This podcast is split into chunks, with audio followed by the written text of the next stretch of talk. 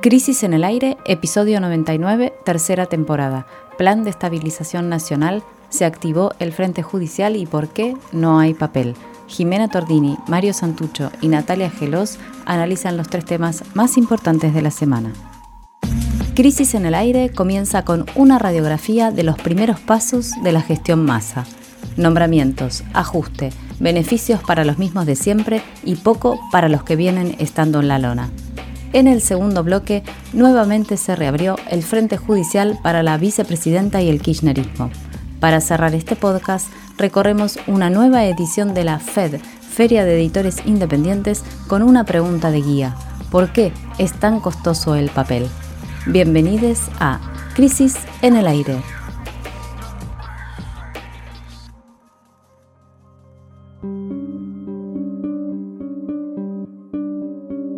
Sergio Massa es, sin dudas, el personaje de la semana, y la suerte que pueda correr su plan de estabilización anunciado el miércoles es el gran dilema del momento. Unos dicen que sí va a funcionar, otros dicen que no alcanza. Hay quienes plantean que más allá de su éxito o fracaso, lo propuesto es una salida conservadora e injusta. En el primer bloque de nuestro podcast de hoy vamos a hacer una radiografía de esta nueva etapa del gobierno del Frente de Todos, que todo parece indicar que va a ser la última. Bueno, el experimento comenzó formalmente el miércoles, cuando asumió el nuevo ministro de Economía. Las fotos de esa ceremonia dejaron por lo menos tres postales bastante sintomáticas. Primero, la presencia de numerosos empresarios amigos, todo masculino, lo estoy diciendo porque eran todos varones, y alguna que otra figura de la farándula, en este caso sí hubo presencias femeninas, además, claro, del típico repertorio de funcionarios y sindicalistas que pueblan este tipo de eventos.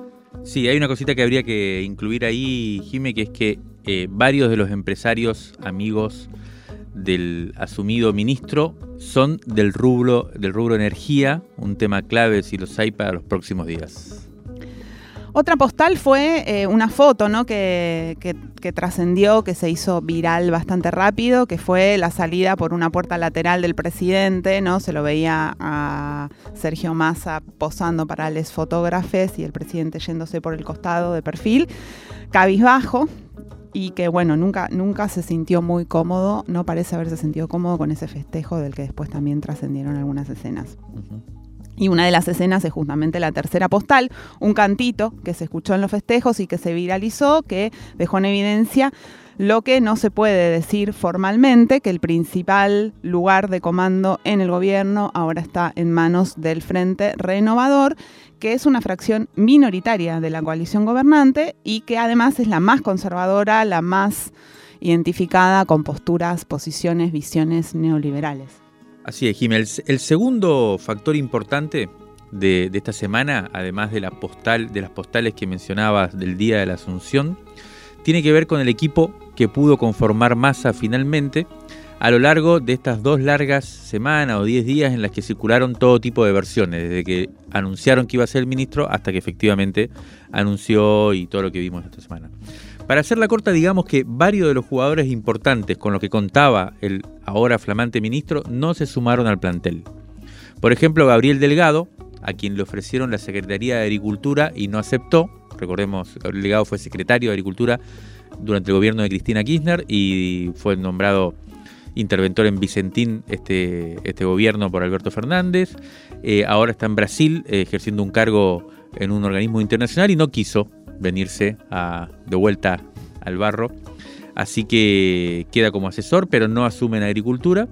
Eh, y el otro que también durante mucho tiempo circuló era Emanuel Álvarez Agis, pero también decidió mantenerse en el sector privado al mando de la consultora P por Q. Esto puede, ambas cuestiones y otros también que, no, que no fueron finalmente parte del, gobierno, del, equipo de masa, puede decirse que son por cuestiones individuales, que no, pero es cierto que eh, dice algo de la magnitud del desafío y del hecho de que no estén para nada garantizados. Preferiría no hacerlo, digamos la gran Bartleby.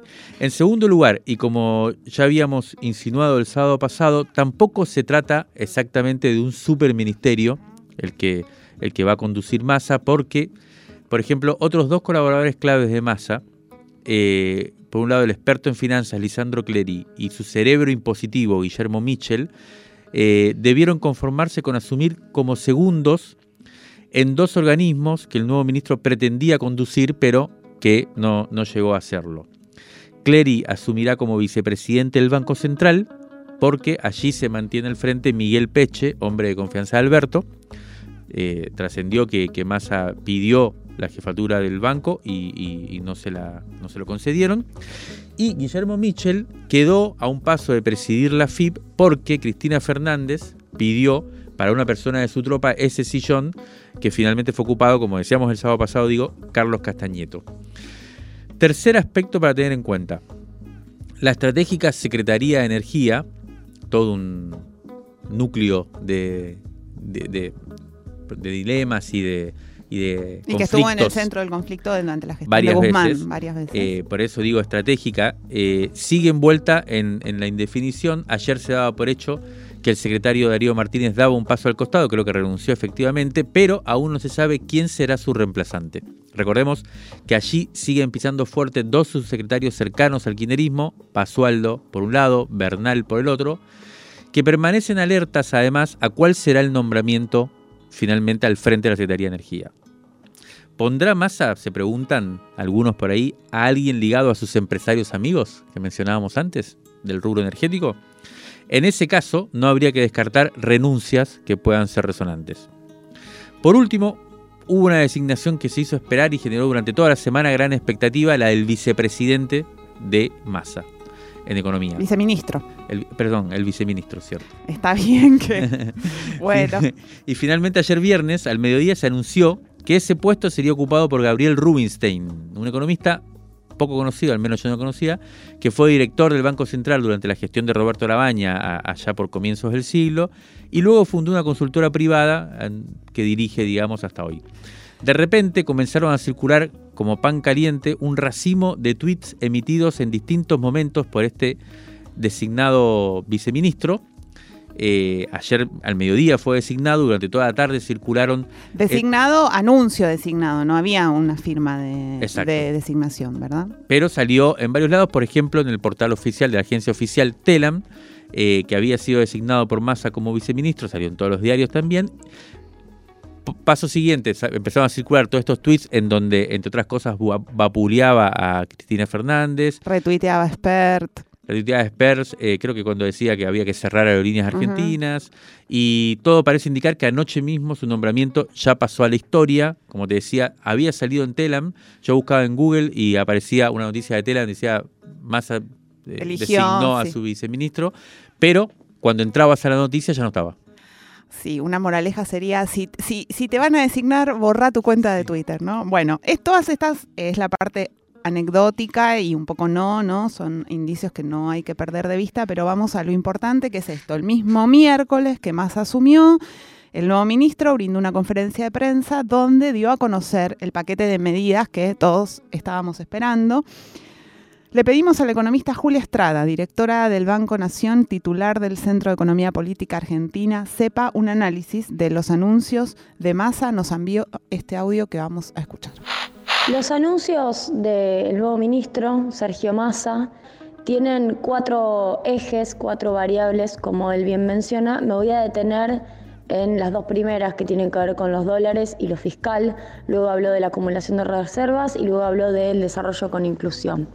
Me voy a detener en las dos primeras porque entiendo que tiene como punto a favor haber comenzado por la falta de dólares como uno de los problemas centrales para resolver en la economía argentina plantea dos, vías. Una tiene que ver con la obtención de financiamiento a partir de organismos multilaterales y de la CAF. 1.200 millones de dólares en un caso, 1.750 millones de dólares en el segundo caso, es decir, un total de 1.950 millones de dólares. Es obviamente eh, un recurso auspicioso si aparece porque resuelve en el corto plazo la falta de dólares y también permite cumplir con las metas del fondo. Eh, faltan detalles sobre las fechas, los momentos, los plazos para que esto ocurra. En segundo lugar, aparece la continuidad de la estrategia con el agro en relación a la potencial liquidación de cosechas si adelantan esa liquidación. Esa parte ha quedado en algún punto como un signo de interrogación, ha quedado abierta porque se asume que se continúa con el mismo incentivo. No queda claro si habrá un incentivo adicional en virtud de una nueva mesa de negociación, pero sí se dice con certeza que hay un acuerdo para que liquiden. Entonces, la cuestión de la resolución de la falta de dólares en el corto plazo es central para que funcione todo lo demás. En segundo lugar, sí tiene desde ya el plan anunciado por Massa una parte de eh, ajuste vinculado a lo fiscal y también de astringencia monetaria. Es decir, hay una búsqueda del 2,5% de déficit fiscal, la meta con el fondo cumplirla, en un contexto en el cual obviamente es difícil financiar el tesoro y también estamos teniendo gastos extraordinarios producto de la cuestión energética, es difícil de cumplir. Y ahí aparece la cuestión de eh, la racionalización de los subsidios, una segmentación que es más de lo que era inicialmente, porque inicialmente se planteaba como el 10% eh, pagando la tarifa plena y ahora parece que es un 30% de los hogares pagando tarifa plena y además aparece, además de eso, eh, una segmentación que supone que más de 400 kilovatios se termina pagando tarifa plena para todos los hogares, es decir, ambas variables terminan generando un ahorro aparentemente más elevado, se habla de 800 millones de dólares, y además se habla de un reordenamiento de los planes sociales. Bueno, también aparece el signo de interrogación respecto del cuándo, el cómo también, y los impactos que esto tendrá eh, en un contexto social complejo. Ambas cuestiones se complementan, los pesos y los dólares son, parte son dos caras de la misma moneda, son parte de la misma película. Es decir, los pesos terminan teniendo un impacto fuerte sobre presiones cambiarias y entonces es importante también regular la cantidad de pesos en la economía y eso que eh, hizo el Banco Central, que tiene que ver con salvar los títulos del Tesoro, eh, fueron estrategias obviamente necesarias para poder contener la caída del valor de los títulos públicos, pero son estrategias que luego tienen impacto sobre la brecha cambiaria. Bueno, Julia Estrada, como escuchábamos, resumió, creo que de manera notable, los dos ejes principales del plan de estabilización. Conseguir dólares de manera urgente, urgente por un lado y en segundo lugar aplicar un ajuste fiscal importante y al mismo tiempo aspirar. Aspringir, dijo, ¿cómo dijo? Astringir. No sé, pero bueno, e-, es un término técnico, pero en todo caso eh, yo lo llamaría aspirar buena parte de los pesos que andan circulando. El objetivo central eh, de este plan es evitar la devaluación. Acomodé lugar. Ese es el punto de disputa fundamental y lo que parecen haber acordado los distintos sectores del Frente de Todo. Hasta ahí llega el acuerdo. Hay que evitar como sea la devaluación. Por el contrario, devaluar es lo que quieren y lo que piden las fuerzas de oposición, eh, específicamente Juntos por el Cambio, además de los sectores empresarios exportadores como el agro y también el FMI. ¿Por qué es tan decisivo este, este aspecto? Bueno, porque devaluar permitiría equilibrar la macro, pero a cambio de una transferencia de ingresos brutal desde los sectores populares hacia los poderes concentrados de la economía. Y obviamente repercutiría en un aumento mayor de la inflación que ya está desatada. La gran apuesta del oficialismo entonces es llegar al final del mandato sin tener que ceder a la devaluación. El riesgo es que no logre aguantar y entonces la, devaluación se concrete igual, pero sin que haya sido planificada, sin que haya sido gestionada, digamos, lo que generaría un escenario potencialmente caótico. Esto todo parece indicar que es lo que se discute en las próximas semanas de manera decisiva. Para lograr ese, cometido de eh, que no haya devaluación, el Frente de Todos cada vez asume un programa más ortodoxo y las medidas anunciadas por Massa consagran esa solución conservadora. Hagamos una recapitulación rápida de lo que ya explicó Julia Estrada para tener dimensión de qué hablamos cuando decimos ortodoxia. Por un lado, un tremendo ajuste fiscal para cumplir la meta de 2,5 puntos de déficit que solicitó el FMI. O sea, va a haber que, restringir muchísimo eh, el gasto estatal. Segundo, esto quiere decir emisión cero, o sea, ya no se emite más, ya el Tesoro no financia más al gobierno, y congelamiento de la planta del Estado, como había propuesto ya Batakis. O sea, Massa confirmó esas iniciativas. Las dos, medidas. Sí. Em, en cuanto a las tarifas de los servicios públicos, Massa propone que la quita de subsidios sea del triple de lo que había anunciado Guzmán originalmente y que provocó tantos, tantos conflictos. Bueno, en este caso el objetivo es que sea el triple. Nos decían que no va a ser tan fácil, pero bueno, eso ya sería meternos con, con precisiones o detalles. Y para conseguir dólares se prevén concesiones a los grandes exportadores, que en gran medida son los causantes de esta crisis. También se apela a organismos de créditos o fondos de inversión extranjeros, cuyo aporte puede significar, por ahí, una solución inmediata, pero una nueva quita de soberanía a, largo plazo. Y digamos, por lo tanto, resumiendo que hemos pasado del triste eslogan que decíamos hace unas semanas, es lo que hay, al viejo y peludo hay que pasar el invierno. En relación con esto, eh, con este panorama de ortodoxia y ajuste fiscal, el último aspecto de los anuncios de Massa el miércoles fue el más escueto, esta idea de desarrollo con inclusión, lo llamó el ministro, el viejo sintagma del desarrollo con inclusión, Apenas prometió una actualización para los jubilados que se anunciará el miércoles y también habló de recomponer los ingresos de trabajadores y trabajadoras del sector privado, para lo cual convocó al Consejo del Salario y a nuevas rondas paritarias. Pero volviendo a, lo que veníamos relatando, se subió a la ola reaccionaria al poner la lupa sobre los planes sociales, avisando que habrá una, se llamó reorganización en detrimento de las organizaciones populares. Y en ese contexto, lo que brilló por su ausencia fue alguna medida que apunte a las necesidades urgentes de los más afectados por la crisis. Es decir, habrá beneficios, como decías Mario recién, para los que se fugaron las divisas y multiplicaron sus ganancias durante la pandemia, pero para los más pobres, los que están en la lona, bueno, sangre, sudor y lágrimas. Por eso, las medidas anunciadas generaron disconformidad incluso dentro del oficialismo. Hubo un comunicado del Frente Patria Grande en la misma madrugada del día de los anuncios. Hablamos con Itai Halkman, que es diputado nacional del Frente Patria Grande, precisamente. Le pedimos que nos cuente en qué consiste su crítica al plan anunciado por el nuevo ministro de Economía. Escuchemos el audio que nos envió. Creo que la economía argentina efectivamente estaba en una situación de extrema fragilidad, de un desfiladero muy peligroso, eh, donde estábamos en las puertas con la corrida cambiaria de una situación explosiva, es decir, cuando digo explosiva me refiero a que exista un salto devaluatorio importante, eh, que complique más la aceleración de la inflación.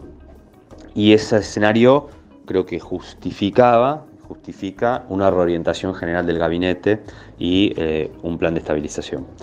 Em, dicho esto, la discusión que hay en el Frente de Todos tiene que ver con cuál es el contenido de ese plan de estabilización y el desafío que tenemos nosotros, nuestra fuerza política, el Frente de Todos, que tiene un contrato electoral asumido en el 2019 para mejorar las condiciones de vida de la población es eh, estabilizar la economía mejorando las condiciones de vida de la gente. Y, creo que hay algunos fundamentos objetivos para pensar que esto es posible. En primer lugar, porque venimos de un crecimiento económico del último año y medio que recompuso fuertemente la rentabilidad en la Argentina de empresaria y no así los ingresos, con lo cual hay margen para mejorar la distribución del ingreso. En ese sentido, lo que más nos preocupó de los anuncios es que hubo medidas concretas para sectores empresarios, hubo anuncios específicos para jubilados y para trabajadores formales del sector privado, pero no hubo una sola medida, un solo anuncio, ni siquiera un gesto para los sectores más humildes de la Argentina, para los sectores que están por debajo de la indigencia y la pobreza. Nosotros planteamos la propuesta del salario universal como una de las como parte de este paquete de estabilización, como una forma de establecer una política para esos sectores, eh, pero este, no solamente que no se tomó esa idea, sino que no se planteó ninguna otra, y eso es lo que nos lleva a plantear eh, una discusión muy fuerte que estamos dando y que se va a manifestar, eh, digamos, si, efectivamente se confirma que no hay ninguna medida para este lado, en, alguna, en un replanteo de en nuestra participación en el Frente de Todos, que concretamente lo que hemos venido diciendo, que es la posibilidad de armar bloques propios en las legislaturas, como una manera de manifestar una disidencia y un cambio en nuestra relación con el resto de, la coalición. Bueno, lo escuchamos a Itaí Hackman eh, explicitar las críticas al plan anunciado por Massa al interior del Frente de Todos. Del otro lado del espectro político, las críticas fueron diametralmente opuestas. ¿Qué se dijo? Las medidas dejaron sabor a poco. No fue suficiente el No ajuste. fue suficiente. Las señales de, este, de ese ente abstracto que llaman mercado, pero que influye materialmente como pocos en la realidad, fueron ambiguas. Anoche, dos portales ubicados en los extremos de la grieta, Infobae y el Destape, tenían llamativamente una nota idéntica como contenido principal de la portada y a la misma hora figuraba la misma, casi la misma nota que decía Bueno, la gente básicamente de comunicación hace bien su trabajo. Sí, que decía básicamente Massa cerró su primera semana en economía con mercados pulgar para arriba. Eh, sin embargo, la caída del dólar blue y del riesgo país, dos buenas señales, digamos, en ese sentido de los mercados, o la subida de los bonos argentinos, no fueron en, una señal, en un sentido unívoco. Primero mejoraron cuando fue el nombramiento, después estuvieron ahí zigzagueando durante toda la semana, terminaron incluso ayer un poquito subiendo. Eh, o sea que el, el- viento a favor eh, tiene sus, sus límites, digamos. Evidentemente hubo, como decían estos medios, un balance positivo, si uno toma desde que se lo nombró a Massa hasta ahora, pero eh, no está tan claro que la tendencia sea hacia la mejoría de manera lineal.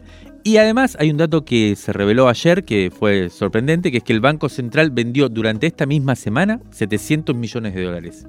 Bueno, eh, reduciendo aún más el nivel de reserva que es eh, Muy raquítico. Por el lado de Juntos por el Cambio, eh, por otro lado, nadie cree que la hipótesis de masa vaya a funcionar. Le preguntamos a varios funcionarios de diferentes sectores y todos decían que la ven complicada, aunque lo desearían.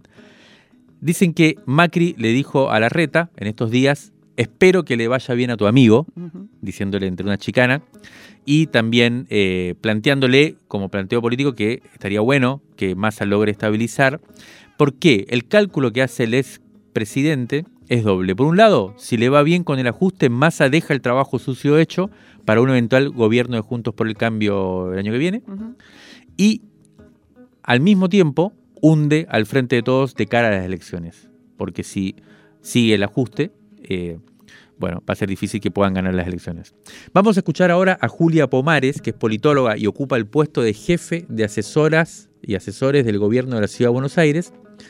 Es un lugar clave donde está eh, coordinando un poco los equipos que preparan el plan de una eventual candidatura de Horacio Rodríguez Larreta. Le pedimos su impresión sobre los anuncios del oficialismo para contener la crisis económica y nos dijo lo siguiente. Voy a empezar por lo macro, por el impacto concreto de la primera semana de estas medidas, porque sirven de ejemplo y para que se entienda que esto va más allá de lo que piensa Juntos por el Cambio o, Julia Pomares. Esta semana el gobierno tuvo que vender 700 millones de dólares de reservas. Esto quiere decir que hoy las divisas del Banco Central llegan a más o menos 1.100 millones de dólares. Con ese monto no podemos cubrir ni una semana de importaciones. Vivimos a la semana, vivimos al día, es una dinámica insostenible. El gobierno solamente anunció medidas aisladas, medidas que veremos qué resultado dan, pero que no son medidas de fondo que estén incluidas en un plan con una mirada de largo plazo. Nos falta que nos expliquen cómo se va a generar crecimiento, cómo se va a combatir la inflación, cómo vamos a promover la creación de empleo privado formal. El cambio de ministro, casi un mes después de haber hecho otro cambio, deja demostrado que nunca tuvieron un plan tienen que asumir su responsabilidad sobre los problemas de fondo, problemas que además le duelen cada vez a más argentinos y dejar de generar incertidumbre. Otro ejemplo, las personas de esto, las personas que hasta hace unos días cargaron sus datos para la segmentación de tarifas, que además renunciaron a su secreto fiscal para eso, ahora resulta que el gobierno les dice que la segmentación va a ser de otra manera, que todavía además no sabemos cuál es. En Juntos por el Cambio estamos trabajando en un plan, en un esfuerzo coordinado de las fundaciones de los partidos, los distintos dirigentes de todo el país, para tener una mirada integrada y compartida de cuáles son los desafíos que tenemos que afrontar, de cómo hacerlo y también de la Argentina transformada en la que soñamos.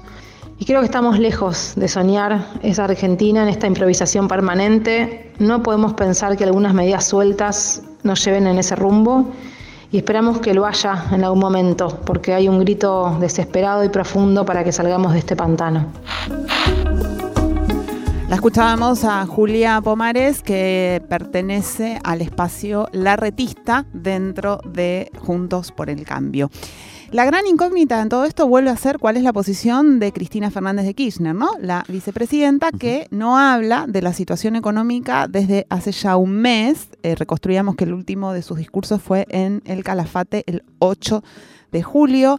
Lo que sí pasó esta semana es que ella se sacó una foto con Massa, ellos dos solos en su oficina, en la oficina de la vicepresidenta en el Senado, pero salvo sus dos espadas con responsabilidades institucionales que están siempre, que son Axel Kicillof, gobernador de la provincia de Buenos Aires, Guado de Pedro, ministro del Interior, ningún otro dirigente de peso del kirchnerismo estuvo presente en la jura de Sergio Massa el miércoles. Estuvimos preguntando entre fuentes cercanas, como se dice, a la vicepresidenta, y las, quienes nos respondieron nos daban unas versiones entre todos ellos similares que podríamos sintetizar en se acompañó el nombramiento de Sergio Massa y las designaciones que pidió, pero el plan es el de Massa, ¿no? Avalar es otra cosa, se le dio el control, veremos lo que va a hacer. Esta situación un poco ambivalente, o sea, una especie de cheque en gris parecido a lo que pasó con Silvina Batakis.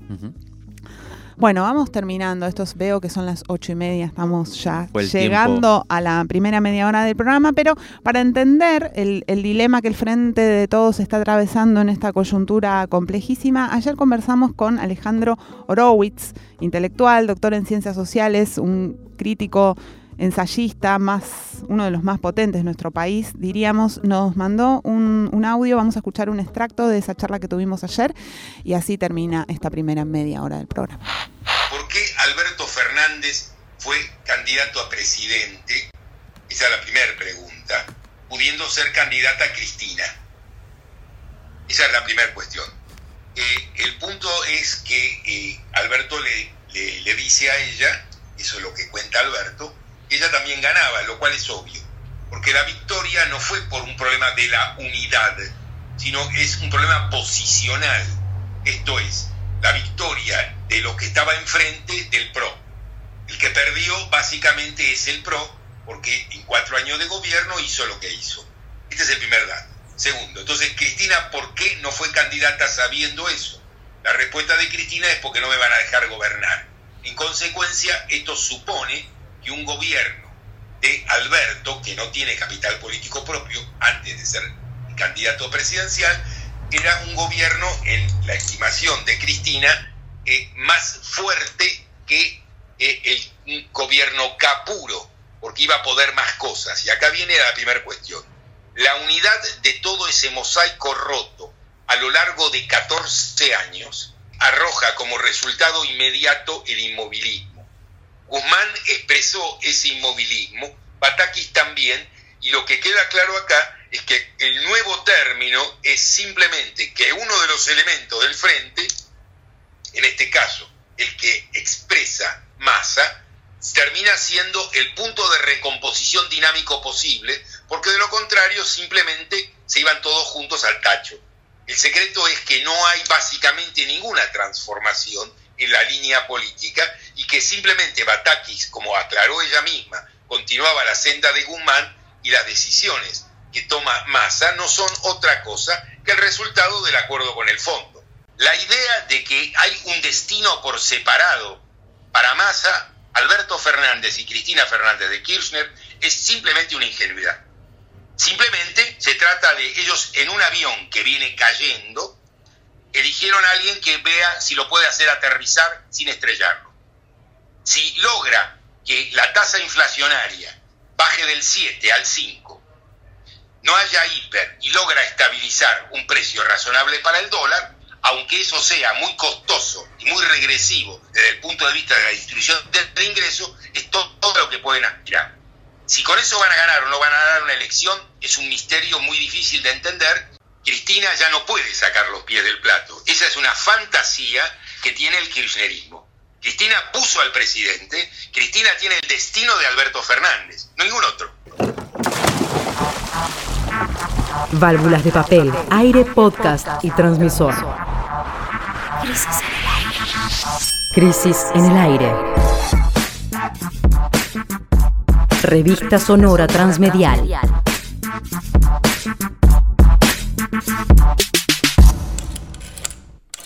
Revistacrisis.com.ar La semana que hoy termina fue la primera de las tres que usarán los fiscales Diego Luciani y Sergio Mola para alegar en el juicio oral que tiene como acusada a la vicepresidenta Cristina Fernández de Kirchner.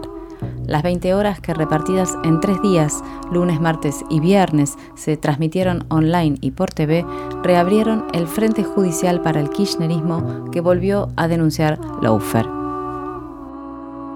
Resumamos de qué se trata este juicio. Esta es la primera causa judicial de las muchas que se abrieron con el protagonismo del fallecido juez Bonadío contra Cristina Fernández de Kirchner. Es la primera, decía, que llega a esta instancia de un juicio oral. Mm. ¿Qué investiga? Bueno, investiga la adjudicación de obras públicas en la provincia de Santa Cruz entre 2003 y 2015 y versa específicamente sobre la construcción de rutas que fue otorgada a Lázaro Báez en esa provincia. 51 licitaciones y su ejecución están en la mira de esta causa judicial que comenzó en abril de 2016 por una denuncia de Javier Iguacel, director en entonces de la Dirección Nacional de Vialidad. En la causa se investiga si Báez resultó beneficiario de manera arbitraria, es decir, con eh, licitaciones falsas, digamos, y si hubo además sobreprecios, demoras, trabajos inconclusos que condujeron a un enriquecimiento de BAES. El juicio comenzó en 2019, se espera que haya sentencia a fin de este año, en noviembre, decían las fuentes judiciales. Recordemos que otras causas que se siguen contra Cristina Fernández de Kirchner, bueno, atraviesan distintas fases. En tres de ellas es el caso del memorándum con Irán, la causa llamada Dólar Futuro y la de UTESUR. La vicepresidenta fue sobreseída antes de llegar a la instancia de juicio por diferentes motivos, como por ejemplo la inexistencia de delito. Otras causas no están avanzando. La causa, de hecho, llamada Cuadernos está en curso. Ayer viernes también hubo novedades en ese frente porque la Cámara Federal, con firma de Brulia y Bertuzzi, confirmaron el procesamiento de Roberto Barata y el grupo de empresarios, esos empresarios que están acusados de pagar coimas, y la Cámara tiró una línea en la que pide ampliar la investigación y eso se interpreta como algo que abarcaría a Cristina Fernández, dado que en esa causa se sostiene que fue en su departamento, acá en la ciudad de Buenos Aires, donde se dejaba el dinero de los sobornos al Ministerio de Planificación. Bueno, eh, se activó el Frente Judicial también, eh, volviendo entonces al juicio que estuvo en el centro de la agenda esta semana. Eh, hay que decir que CFK, o sea, Cristina Fernández, está acusada de ser la jefa de una asociación ilícita, un delito que tiene hasta 10 años de pena de prisión, eh, que habría direccionado la asignación de obras públicas para que se las quedara Lázaro Báez. También está acusada del delito de administración fraudulenta en perjuicio del Estado, lo cual, eh, de confirmarse, eh, significaría hasta seis, o está penado por hasta 6 años de prisión. Y además hay otros 12 acusados en esta causa, entre ellos Julio Devido, que era ministro de Obras Públicas eh, a nivel nacional, el mismo Lázaro Báez y varios funcionarios de la Dirección Nacional de Vialidad y del Organismo de Vialidad de Santa Cruz. Recién, hasta ahora, escuchamos un tercio esta semana de los alegatos. No sabemos qué viene en las próximas semanas. Hasta ahora lo que sostuvieron los fiscales es que las máximas autoridades nacionales direccionaron las licitaciones para beneficiar a Báez. Eh, por lo que escuché también había como, eh, las licitaciones eran amañadas, digamos, ¿no? Eh, y participaban empresarios. Eran una farsa, dijo el fiscal. Participaban empresarios que supuestamente estaban eh, generando ofertas, pero que estaban solamente para sí, hacer, sí, incluso se dice que es que Nazi, por ejemplo, habría sido parte de los empresarios que aceptaba perder contra las. Exacto. Eh, también el fiscal dijo que el empresario que eh, cobró indebidamente aumentos de precios y que además la mitad de las obras, 24 sobre 51, quedaron sin terminar. Entre todas las horas de alegato, uno de los más difundidos por el andamiaje mediático opositor fue cuando el fiscal Luciani exhibió mensajes de textos entre Báez y el ex secretario de Obras Públicas José Francisco López, condenado, como recordamos, por enriquecimiento ilícito en la causa por los bolsos, los famosos bolsos llenos de dólares que tiró un convento, en el que se da a entender que existió una conversación con Cristina Fernández por lo de Santa Cruz, es decir, precisamente por estas obras. Eh, Ayer también, a la tarde, en el alegato, involucraron a Máximo Kirchner, el hijo de la vicepresidenta, diciendo, mostrando otros mensajes en donde supuestamente también se acordaban con él las, eh, las obras que se iban a licitar luego. Bueno, eh, esas comunicaciones de las que habían, de que estamos hablando ahora y que salieron esta semana, no habían aparecido en el juicio hasta este momento, y la defensa de Cristina Fernández de Kirchner no quiso adelantar sus argumentos sobre este punto hasta ahora, cuando le toque... Eh, hasta que le toque el alegato de la defensa. Vamos a escuchar otro de los momentos muy citados durante esta semana del alegato del fiscal Luciano, Luciani, en este caso fue algo que dijo el lunes. Se trató de una asociación ilícita piramidal que tuvo en su cúspide como jefes justamente a quienes se desempeñaron como jefe de Estado y que fue organizada e integrada por distintos funcionarios públicos que, en paralelo al plano legal, pero valiéndose de las competencias que les otorgaba la jerarquía de su respectivo cargo y el poder político que ejercía, prestaron los aportes necesarios para que la maniobra pudiera llevarse a cabo. Al asumir Néstor Kirchner la presidencia de la Nación y luego su esposa, Cristina Elizabeth Fernández instalaron y mantuvieron en el seno de la Administración Nacional y Provincial de Santa Cruz una de las matrices de corrupción más extraordinarias que lamentablemente y tristemente se hayan desarrollado en el país. Lo escuchábamos, bueno, a Luciani fue bastante reproducido varios fragmentos de, de su alegato en medio de la crisis que corroa el Frente de Todos, quienes rodean a la vicepresidenta desde organizaciones como la Cámpora, también un sector del movimiento de derechos humanos, caracterizaron a esta causa como una expresión más de lawfare. Hubo eh, alguna movilización en torno a esto y eh, material en las redes sociales circulante para denunciar la persecución a la vicepresidenta en, un, en el medio de una semana en donde todo esto quedó medio desdibujado también por la situación política que atraviesa el gobierno. Juan Martín Mena, secretario de Justicia, al Ministerio de Justicia y Derechos Humanos de la Nación, podríamos decir hombre de Cristina en la justicia, fue en quien puso el cuerpo esta semana para intentar desarmar el planteo de los fiscales. Vamos a escuchar un minuto de lo que dijo se está llevando adelante un juicio y, no es solo este juicio, digo, sino fueron toda una serie de causas en las que eh, se manipuló la administración de justicia con un fin muy claro de persecución política. Y un sector de la justicia federal de nuestro país eh, permitió ese avasallamiento de derechos, permitió impulsar investigaciones penales violando una serie innumerable de normas, derechos y garantías que están previstas a la hora de llevar adelante una investigación penal, un juicio eh, en, el ámbito de la justicia penal. Y eso es lo que nosotros venimos cuestionando. No se expuso ni una sola prueba en los términos en que, en que funciona un juicio oral y público en sede penal. Y lo que vemos es un relato eh, una exposición demasiado montada, con casi te diría un espectáculo un poco bizarro, cínico por parte del Ministerio Público Fiscal. Y lo que nosotros concluimos es que esa estrategia es porque no, no tienen las pruebas, porque si tuviesen las pruebas para fundamentar las graves acusaciones que están formulando, la cuestión sería mucho más sencilla. Bueno, lo escuchábamos a Juan Martín Mena, como decías, Jiménez, secretario de Justicia, y alguien que expresa de alguna forma las concepciones de Cristina Fernández actualmente en el gobierno y, que mm, pone sobre la mesa el planteo que se está haciendo desde, el gobierno, ¿no? Y en este sentido apoyado, por lo menos discursivamente, por el presidente también, eh, pero que también muestra algo clave en estos tres años, dos años y medio de gestión del Frente de Todos, que ha sido también la imposibilidad de eh, avanzar en lo que ellos llamarían una democratización de la justicia, ¿no? Desarmar, eh, si se quiere, eh, lugares en donde claramente es verdad que en el pasado y quizás ahora se puso en juego una utilización de la justicia y del sistema penal para cuestiones políticas y todo parece indicar que la discusión va a seguir así, ¿no? De un lado un sector que dice no hay pruebas, es todo algo montado.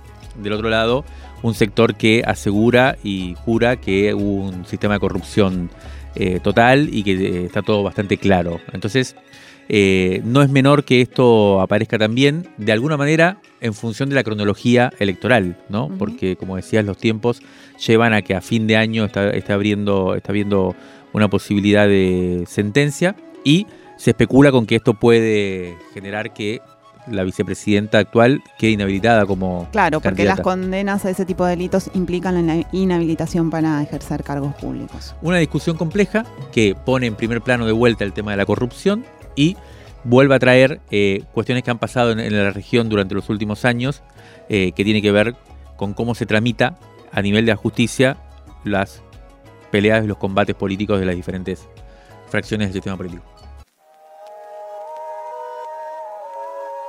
Ya salió el número 53 de Revista Crisis. No explotes por mí Argentina. Pedila ahora mismo en la tienda de revistacrisis.com.ar. Un perfil de Bernie, el hombre tras la pirotecnia. Testimonios con los sueños de la ultraderecha. Luciana Bertoya escribe sobre les infiltrades de la Federal y un informe sobre ese bien de lujo, el papel. Además, Marcos Zurita alerta sobre la medicalización de los gamers. Natalia Gelos visita Chapat Malal, donde el mar se hizo peronista y el ensayo visual se detiene sobre la Argentina afro. Suscríbete y te la mandamos sin costo de envío a todo el país. Crisis, Crisis. una revista que te queda. Una revista que te queda. Revistacrisis.com.ar Rescate emotivo, un diamante impreso en una crisis, 1973-2021. Crisis 32, diciembre de 1975. Guillermo Boido entrevista largamente al poeta entrerriano Carlos Mastronardi sobre su participación en el grupo Martín Fierro, también conocido como Grupo de Florida, su concepción de la poesía, los momentos compartidos con Roberto Art, con Browitz, su mirada de Borges y por supuesto su profunda amistad con Juan L. Ortiz, construida a la vera del Paraná. Supongo que cada uno hizo lo que su temperamento le exigía. Ortiz no podía sobrevivir fuera de ese espacio vital. Era un panteísta. El paisaje lo abrumaba, pero él necesitaba imperiosamente padecerlo. Usted ha leído sus poemas. Corría el río en mí con ramajes. Era un gran poeta del espacio. Su poesía gira alrededor de esa obsesión por el espacio natal. A mí, en cambio, siempre me ha importado más el problema del tiempo. Quería adquirir una perspectiva universal aprehendida desde la gran ciudad, asistir a los detalles del devenir histórico desde la óptica de Buenos Aires. La poesía es tiempo sentido, una forma de recuperación del tiempo por medio del sentimiento a través de un lenguaje. Carlos Mastronardi nació en Gualeguay en 1901 y murió en Buenos Aires en 1976, un año después de esta entrevista. Sobre su concepción de la poesía, el entrerriano recuerda sus noches de escritura. Y, aunque por entonces no la conocía, noche a noche aplicaba, dice, aquella máxima de Confucio. Es mejor encender una vela que maldecir la oscuridad. Creo que la poesía es eso, una cuota de orden en el caos, una breve luz en la oscuridad. Ayer, viernes por la tarde, se inauguró la Feria de Editores que se realiza desde 2013 y de la que participan editoriales independientes de todo el país. Las casi 300 editoriales participantes muestran que la convicción por la producción de libros se sostiene, aunque el acceso al papel sea cada vez más costoso y la producción de novedades de acá a fin de año se vea amenazada no solo por el precio del papel, sino por los caminos que tome el dólar. En este tercer bloque de Crisis en el Aire vamos a preguntarnos eso. ¿Por qué el papel es tan caro? La verdad que antes que nada quería invitar a leer un artículo que salió precisamente en este nuevo número de la revista Crisis, que está fenomenal, es un gran artículo, un informe, como venimos haciendo, escrito por Nicolás Perrupato y Sebastián Rodríguez Moras, dos números nueve de nuestra banda. No sabría lo que es un número 9. Vamos con doble así que nueve, tenés con que doble algo más preciso. Eh, y con fotos de Jazmín Tesone, así que mm, nuestra editora de fotografía. El título del artículo se llama Flojo de Papeles y básicamente se trata de eh, una- un informe sobre que cuenta cómo es la cadena de producción y quiénes son los pesos pesados de esta industria. Eh, dos datos como para empezar. El primero es que la producción nacional global de papel en la Argentina se mantiene estable en 1,7 millones de toneladas por año desde hace una década. A lo largo de todo este siglo, Argentina produce 1,7 millones de toneladas de papel por año. Pero lo que se consume es 2,1 millones de toneladas por año. Es decir, que eh, hay importación de papel para abastecer las necesidades de la producción interna. Problema con los dólares, como, como sabemos y demás. Y el otro dato a tener en cuenta también, es interesante, habría que ver esto en, proyección, o sea, eh, hacia como con cierta visión histórica, es que según el INDEC, de la producción total de papel en Argentina, el 10%, solo el 10% se eh, utiliza para la industria editorial. el 90% restante eh, tiene un destino variadísimo que va desde el papel higiénico hasta la caja en la que viene la pizza vía delivery o lo que compramos, todo el packaging se llama, ¿no? Para todo lo que viene por Mercado Libre. Las cajas. Las cajas. Exacto. Papel tisú. Aprendí que se llama ah, ese rubro, no el de las cajas, sino el del papel higiénico, las caritas, los eh, pañuelos y demás. Papel tisú y cartón para cajas se llevan la mayor parte de la producción. Bueno, la, nota de, de, nuestros compañeros, como comentabas, de Sebastián Rodríguez Mora y de Nicolás Perrupato, reconstruye cómo es la cadena de la eh, producción del papel. En el caso del papel que se usa para libros o para revistas como la nuestra, es un papel que se llama Buxel Nacional, que se usa eh, para la industria editorial. Está producido por dos empresas. Una de ellas les va a sonar muy conocida, por ahí la otra no tanto. Estas dos empresas son Celulosa Argentina y la otra es la empresa Ledesma, que es de la familia Blackier ahí aparece la palabra clave de esta historia, que es el monopolio del papel en la Argentina. La cadena comienza con la producción de pasta celulosa, que es una industria que hace base en especial en el curso del río Paraná, desde Misiones al Delta, porque para hacer esa pasta se requiere mucha agua. Esa zona es la que tiene como reina y señora de esta parte de la cadena productiva a celulosa argentina, que usa la madera mesopotámica de Corrientes y de Entre Ríos.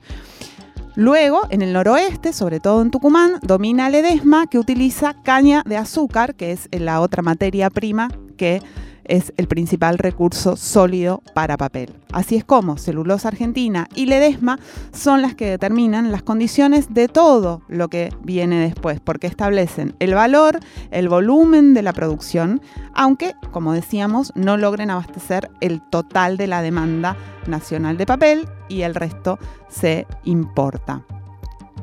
La producción de pasta celulósica nacional viene en caída desde que empezó el siglo XXI. Hoy no estamos llegando a las 700.000 toneladas por año. Luego esa pasta se convierte en papel y ahí se obtienen las resmas o lo que sirve para imprimir, el buxel o el papel de diarios o los cuadernos para el colegio, papel higiénico, el papel para envolver que se llama craft con el que se hace el cartón. Y en esta instancia ya la producción del papel está cerca de las ciudades. Bueno, la certeza que nos queda de todo esto es que quien amasa la pasta domina el mercado. Entonces, acceder al papel para imprimir puede empezar a sonar como una secuela de los Juegos del Hambre. Eh, em, lo que nos está pasando a todos quienes imprimimos es que realmente imprimir es carísimo y no solo está siendo carísimo, eh, el papel es casi como un bien premium en este momento, sino que incluso está siendo difícil de conseguir. Es decir, aunque uno pueda pagarlo, o en nuestro caso junte el dinero para pagarlo, eh, muchas veces pasa que el papel no está accesible y hay demoras y demás. Bueno, Por eso, gracias a nuestra gran previsión estratégica, hicimos una compra de papel este a principios de año, con lo cual nuestros oyentes y lectores pueden estar y lectoras pueden estar seguros, segures de que van a ah. contar con nuestra revista durante todo el año, a pesar de los pesares. Bueno, ayer, justamente para hablar de, estas cuestiones, nos dimos una vuelta por la FED, por la Feria de Editores Independientes, y hablamos con una editora, Soledad Urquía, de Chai Editora, Chay Editora es una eh, editorial de literatura, de ficción, que es de Córdoba, y le preguntamos por este escenario y nos contó esto que vamos a escuchar. En relación a, la crisis del papel o, del el aumento del precio del papel, en Chay, si bien nosotros vivimos en Córdoba, eh, imprimimos en Capital, en Porter, y bueno, me parece que, que nos pasó lo mismo que a muchas editoriales, que fue un poco repensar lo que teníamos programado para este año, porque lo que resultó muy claro cuando pasó esto fue que libros largos eh, no iban a tener que estar a un precio inviable. Eh, y justo teníamos eso, pensado sacar un libro de casi 400 páginas y el PVP iba a terminar siendo demasiado alto y nuestra idea es siempre que, los precios sean accesibles y ofrecer traducciones de buena calidad para, o sea, nuestra idea es seguir mm, imprimiendo libros y, y bueno, tuvimos que acomodar un poco el catálogo en relación a eso. Y después, no sé, mucha incertidumbre, mucho desconcierto. Nosotros solemos hablar mucho con otras editoras y editores y, bueno, me parece que es eh, antes de sacar un libro, pedir un presupuesto y en base a eso ver qué se hace. Es una sensación de, quizás no poder planificar más allá de tres meses. y que en realidad el trabajo editorial, al menos el nuestro, que hacemos traducciones, suele estar listo bastante antes, pero en este contexto es muy difícil. Bueno, eh, tenemos que cerrar la primera hora del programa. Jimmy, si te parece, me gustaría eh, más que cerrar sobre el tema del papel, que creo que estuvo bastante claro el audio. Y que se lee en la revista Crisis que está en circulación. Exactamente. Quisiera, si te parece, o, que, introduzcamos un tema que nos llegó anoche a, última hora y que la verdad que no pudimos eh, trabajar con el debido profesionalismo para poder hacer un bloque hoy. Y ya teníamos armado este sobre el papel que era bien importante, pero quisiera por lo menos mencionarlo porque tuvo que ver con un hecho que sucedió entre el jueves y el viernes y que da cuenta un poco de la situación en la que estamos y quizás el, casi seguro el sábado que viene lo vamos a abordar con más fuerza, que tiene que ver con la declaración del volcán Lanín como sitio natural sagrado para el pueblo mapuche que se hizo en el sur, eh, este, en el, volcán Lanín, precisamente en el Parque Nacional Lanín, este, este jueves fue eh, eh, decretado como tal o nombrado como tal a través de una resolución de la Administración Nacional de Parques Nacionales, a partir de todo un trabajo que viene teniendo la Administración del Parque Lanín con las comunidades mapuches desde hace muchos años, con historias de comanejo y de inclusión de las comunidades mapuches en la protección de las áreas eh, protegidas precisamente. Es un trabajo que viene hace mucho tiempo, con mucha fuerza, y bueno, se declaró como lugar sagrado mapuche a este volcán, lo cual generó una reacción. reacción mediática muy fuerte y de la derecha sobre todo con una especie de indignación como si se estuviera eh, cediendo territorio nacional y lamentablemente eh, el gobierno nacional, eh, por iniciativa, según acá en un comunicado indican las comunidades mapuches, del ministro de Ambiente, Juan Cabandier, volvió para atrás la decisión y decidió eh, Abrir una mesa, ¿no? Abrir una mesa de negociación. pero básicamente revocar eh, el nombramiento como lugar sagrado mapuche del volcán Lanín en solo 24 horas, presionado por esta reacción que también eh, hizo suya el gobernador de la provincia de Neuquén, Omar Gutiérrez. Y bueno, la verdad que un sí, Como que nunca deja de, nunca baja la intensidad de la reacción de los sectores propietarios contra demandas eh, de las comunidades mapuches que están reconocidas en, en la Constitución Nacional eh, y cada vez que se reconoce alguno de esos derechos, que insisto, son derechos que ya fueron reconocidos, digamos, que ya el Estado argentino dijo que las comunidades originarias son preexistentes al Estado argentino, eso no es algo que esté en discusión, pero cada vez que alguna algo que se deriva de esto se materializa, aparece esta reacción muy fuerte, muy articulada de un sector de los propietarios, los dueños de la Patagonia, los dueños de la tierra, acompañada de sectores políticos, por ejemplo, muy fuerte del macrismo. Hubo un tuit del expresidente Mauricio Macri con una foto del volcán diciendo que el volcán es de todos, no así sus propiedades. Eh, por eso me parecía por ahí, si te parece cerrar con, alguna, un fragmento del comunicado que recibimos anoche a última hora, eh, emitido por las comunidades mapuche, que dice informamos a la sociedad de la región y del mundo que la declaratoria de sitio sagrado no cierra puertas, por el contrario abre nuevas puertas como es incorporar un nuevo valor a todo lo que conoce y disfruta la sociedad argentina. A lo paisajístico, científico, turístico, se agrega todo el potencial cosmogónico mapuche que hasta hoy no se conoce. ¿Alguien se animará a oponerse a esta valoración cuando es parte de la identidad de la región? Y más adelante también el comunicado le pide al gobierno nacional y de la provincia que dejen de utilizar los derechos del pueblo mapuche como moneda de cambio y se decidan a salir de, la ilegalidad de no cumplir con un marco normativo y constitucional al que están obligados a respetar.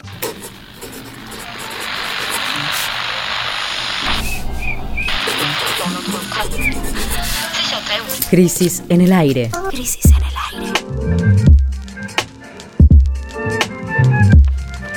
Los sonidos de la tinta y sus discusiones.